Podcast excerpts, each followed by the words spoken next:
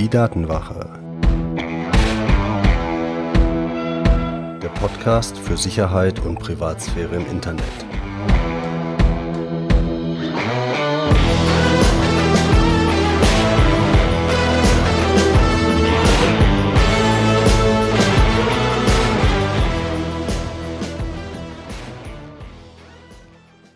Moin und herzlich willkommen zu einer neuen Folge der Datenwache. Ich bin Mitch und unser Thema heute sind WLANs. Denn obwohl Flatrates immer äh, mehr zunehmen, das Datenvolumen bei Mobilfunkverträgen immer mehr steigt, gibt es ja doch die eine oder andere Gelegenheit, wo man im Café oder im Zug unterwegs ist und vielleicht einfach sich mit dem Laptop mal ins Internet einwählen und seinen Kram erledigen möchte. Und das ist doch Grund genug, um sich mal anzuschauen, was es denn mit der Sicherheit im WLAN auf sich hat und wie man sich schützen kann. Und wir schauen uns dazu jetzt gleich erstmal an, was es mit öffentlichen WLANs auf sich hat, aber dann auch, was ihr mit eurem privaten WLAN zu Hause machen könnt, damit es sicher ist. Und natürlich gibt's wie immer einen Tipp, damit ihr eure Daten und eure Privatsphäre gut schützt. Zu dieser Folge gibt's übrigens dann die nächste Folge in zwei Wochen zu einer Ergänzung über VPNs, über Virtual Private Networks. Ihr werdet nachher erfahren, warum das eine interessante Sache ist. Ist eine ganz gute Ergänzung zu diesem Thema WLANs. Und wenn ihr nichts verpassen wollt und an diese Folge erinnert werden wollt, dann könnt ihr euch unter www.datenwache.de slash newsletter zu dem zweiwöchentlichen Rundschreiben eintragen und dann kriegt ihr die Erinnerung, wenn es neue Folgen gibt und auch sonst noch ganz interessante Informationen. Aber nun schauen wir uns erstmal WLANs an für sich an. Denn was ist der große Vorteil von dem WLAN? Ganz klar, wireless, ihr braucht kein Kabel. Und der größte Nachteil von WLANs? Genau, nämlich ihr braucht kein Kabel. Denn der Vorteil bei einem kabelgebundenen Netzwerk ist natürlich, dass jemand, der an eure Daten möchte, zumindest mal im ersten Schritt Zugriff auf euer Netzwerk, auf euer Kabel haben sollte, also zumindest im näheren Umfeld. Beim WLAN ist es jetzt so, da sind nun mal Funkwellen, die wissen jetzt nicht, äh, in welche Richtung ihr unbedingt jetzt gehen wollt, um mit dem Endgerät, mit dem WLAN-Router Kontakt aufzunehmen. Das heißt, jeder, der in Reichweite ist, kann das Ganze mithören und zumindest mal empfangen. Und je nachdem, wie die Daten dann verschlüsselt sind oder ob sie im Klartext übertragen werden, ist es halt so, dass das Empfangen eventuell auch schon ausreicht, um wirklich mitzulesen, was denn da ähm, übertragen wird. Und da kommen wir auch zu der größten Schwachstelle von öffentlichen WLANs. Bei öffentlichen WLANs müsst ihr halt darauf achten, sind die verschlüsselt oder nicht. Jetzt kann man sich fragen, wie erkennt man denn, ob so ein WLAN verschlüsselt ist oder nicht? Und das ist eigentlich relativ einfach wenn ihr euch in dem Systemdialog entweder eures Laptops oder eures Handys die WLAN-Liste anzeigen lasst und dann WLAN auswählt und euch mit dem verbinden wollt und dann direkt nach einem Passwort gefragt wird als Voraussetzung dafür, dass ihr euch überhaupt verbinden könnt, dann könnt ihr davon ausgehen, dass das verschlüsselt ist. Meistens wird das auch noch mit so einem kleinen Schloss vor dem WLAN-Namen gezeigt.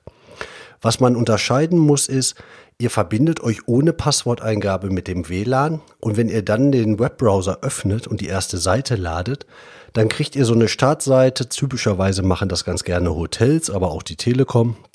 Und da müsst ihr euer Passwort eintragen. Das ist was anderes. Da geht es darum, dass die Betreiber, meinetwegen das Hotel mit der Zimmernummer und eurem Nachnamen, dass die überprüfen wollen, ob ihr berechtigt seid, deren WLAN zu benutzen. Das ist jetzt was anderes als diese Verschlüsselung eures Funkverkehrs zwischen dem Gerät und dem WLAN-Router. Denn genau das macht diese Verschlüsselung, die ihr durch diese direkte Eingabe des Passwortes aktivieren müsst, damit ihr überhaupt in das WLAN kommt. Die verschlüsselt die Daten, die über eure Funkwellen zwischen dem Mobilfunkgerät oder dem Laptop und dem WLAN Access Point, dem WLAN-Router der Fritzbox vielleicht übertragen werden. Das heißt, auf dieser Strecke sind die Daten dann verschlüsselt. Das hat jetzt nichts damit zu tun, wie die Daten durchs Internet gehen. Aber auch die Daten sollten ja verschlüsselt sein. Und in dem Zusammenhang ist es ganz wichtig zu gucken, wenn ihr eine Verbindung zu einer Webseite aufbaut und dann in eurem Browser oben die URL eintragt, also die Adresse, dieses www irgendwas, dann beginnt das im Normalfall mit HTTP oder HTTPS. Und das ist auch schon der Unterschied, weil das S steht für Secure. Und wenn ihr eine Adresse habt, die HTTPS anfängt und dann Doppelpunkt slash slash www irgendwas, dann könnt ihr davon ausgehen, das ist verschlüsselt und das ist zumindest weitestgehend sicher.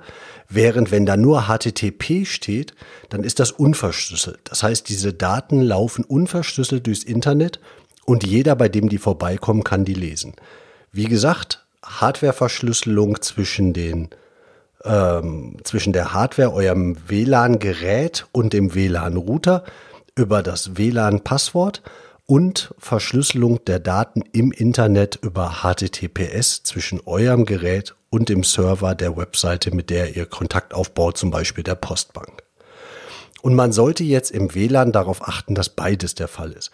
Ihr wollt auf keinen Fall in einem WLAN surfen oder irgendwas Wichtiges machen, das unverschlüsselt ist. Und ihr wollt auch keine sensitiven Informationen an Webseiten schicken, die kein HTTPS anbieten.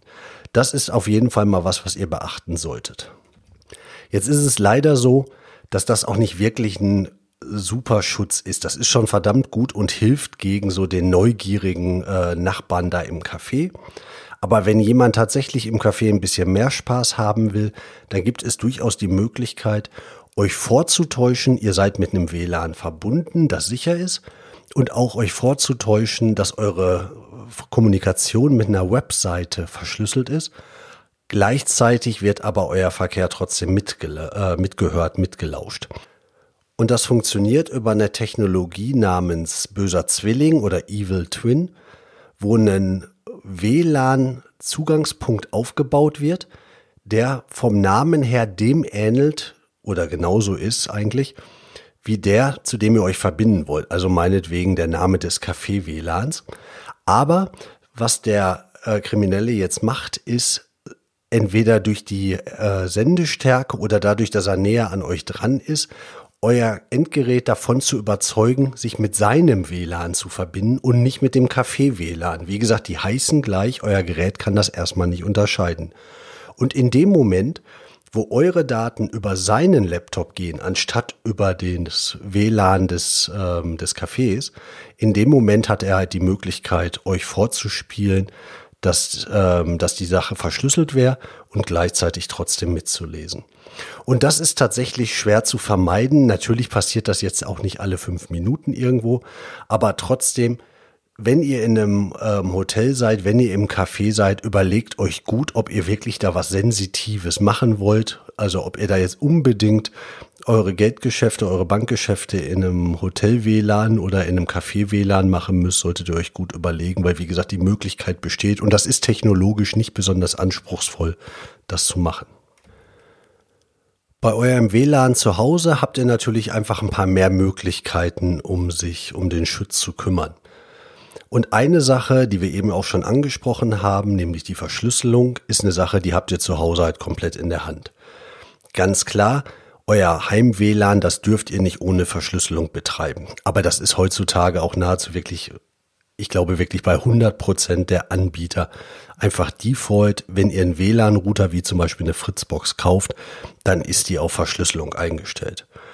Und obwohl es mehrere Verfahren der Verschlüsselung gibt, es gibt WEP und es gibt WPA2, ist der Standard auch ganz klar WPA2.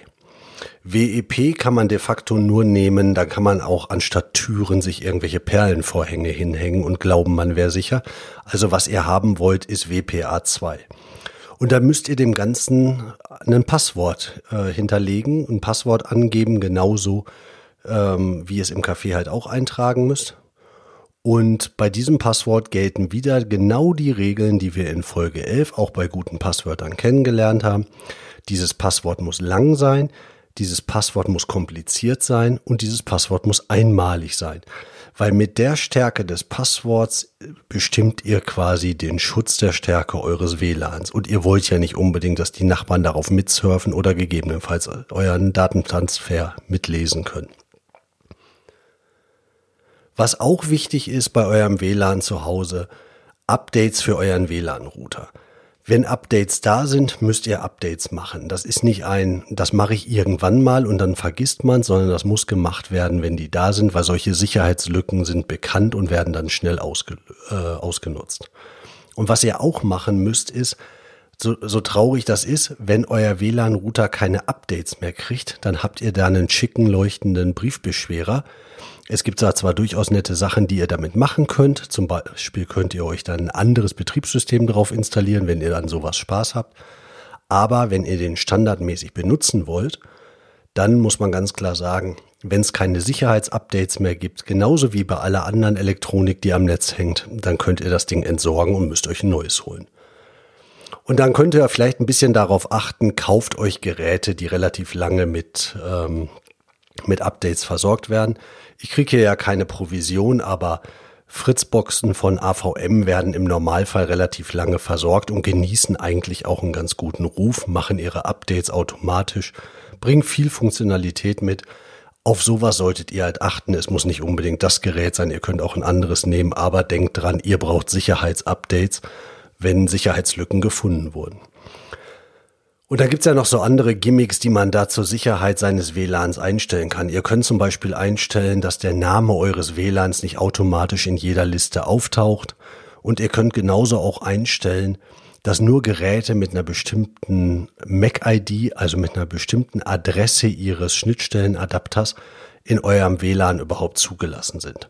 Das könnt ihr machen und wenn ihr euch dann besser fühlt, dann macht es. Aber de facto einen Schutz gegen irgendjemand, der in euren WLAN möchte, ist das nicht.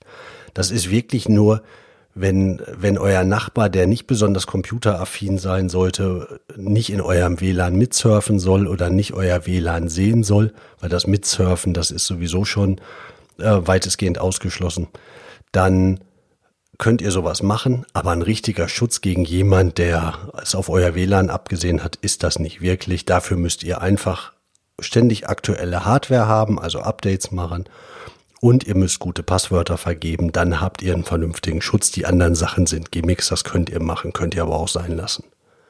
Und damit kommen wir auch schon zu dem Tipp. Und der Tipp ist ganz klar, in öffentlichen WLANs überlegt euch wirklich sehr gut, ob ihr sensitive Informationen übertragen wollt. Es ist sehr schwer sicherzustellen, dass nicht irgendjemand auf dem Weg mitliest und ein WLAN ist dafür halt einfacher angreifbar. Was helfen kann, sind VPN-Angebote, also Virtual Private Networks. Und darüber geht auch die nächste Folge in zwei Wochen. Und ihr werdet da sehen, ihr braucht dafür nicht viel Geld ausgeben. Also unter Umständen braucht ihr genau gar kein Geld ausgeben, um einen deutlich besseren Schutz gegen Mithören eurer Daten in öffentlichen WLAN zu kriegen. Das kann ich nur empfehlen. Ansonsten seid vorsichtig, wenn ihr öffentlichen WLANs benutzt. Und wenn ihr diese Folge in zwei Wochen nicht verpassen wollt und über WLANs und äh, Sicherheit durch VPNs mehr lernen möchtet, dann tragt euch auf den Newsletter ein unter www.datenwache.de slash newsletter. Dann verpasst ihr die Folge auch nicht und kriegt auch noch ein paar andere Informationen. Und dann freue ich mich euch in zwei Wochen wieder was erzählen zu können. Euer Mitch.